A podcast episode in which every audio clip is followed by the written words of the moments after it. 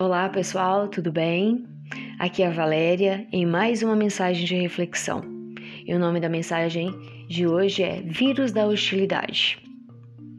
Pesquisadores da Universidade da Flórida, nos Estados Unidos, descobriram que quando alguém é alvo de um comportamento rude ou apenas testemunha algo do tipo, uma espécie de vírus da hostilidade se instala e vai se espalhando entre as pessoas. Segundo os estudiosos, mesmo sem querer, acabamos passando esse comportamento adiante. Essas pessoas assim contaminadas, por sua vez, sucessivamente vão aumentando a onda de grosseria entre os outros seres humanos. Em um dos estudos, um grupo de voluntários presenciou uma autoridade esbravejar com alguém que chegou atrasado enquanto outro grupo viu de perto uma cena com atitude mais polida por parte da chefia. Depois disso, ambas as equipes tiveram que identificar rapidamente sequências de letras em um texto. Os resultados finais do teste mostraram que as pessoas expostas à atitude grosseira encontraram mais rapidamente palavras de conotação rude no texto. No segundo trabalho científico, um grupo de participantes viu um vídeo que mostrava interações ríspidas entre colegas de trabalho, enquanto outros voluntários assistiram cenas de relações harmoniosas no escritório. Em seguida, tiveram que responder e-mails para alguns clientes que enviaram mensagens de forma muito rude, moderada ou normal. Segundo os pesquisadores, os voluntários que assistiram ao vídeo grosseiro foram mais suscetíveis a interpretar os e-mails normais e moderados como agressivos e responderam de modo semelhante. Isso tudo demonstra como somos frágeis, como nosso sistema imunológico, moral, poderíamos assim dizer, ainda está com defesas muito baixas.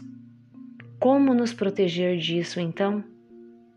Não podemos fazer nada em relação à rudeza dos outros, ao mal que está lá fora e que nos bate à porta diariamente. O vírus da hostilidade está no ar. Porém, como nos protegermos de tantos vírus com os quais convivemos em nosso dia a dia, ameaçando o nosso organismo? Dependerá de nossas defesas, de nosso sistema imunológico. No caso em questão, isso estará em escolher se vamos nos deixar ou não ser contagiados pela hostilidade, pela violência, pela crueldade, ou se permaneceremos imunes ao mal, não permitindo que ele se instale e se alastre. Será de grande nobreza o gesto de dizer, quando formos vítimas de alguma agressão, o mal termina aqui. E não permitir que ele siga em frente, nem retorne a quem nos ofendeu, nem levar adiante ao mundo, descontando nos outros. Em muitos casos, não temos como evitar de nos ferirmos, de passar alguns dias de cama por causa de algumas dessas viroses de hostilidade. Mas já temos condições de não mais transmitir a doença aos outros. Transformemos nosso período de cama em momentos importantes de reflexão de viagem interior e de tratamento para o ódio, para que quando voltemos às atividades normais possamos ser transmissores de saúde. Cada um de nós pode propagar o bem, inundando o mundo com boas ações, boas palavras e bons pensamentos. Somente assim teremos neste mundo mais bem do que mal, mais gentileza do que hostilidade, mais saúde do que doença. Foi retirado com base na reportagem do site só notícia boa.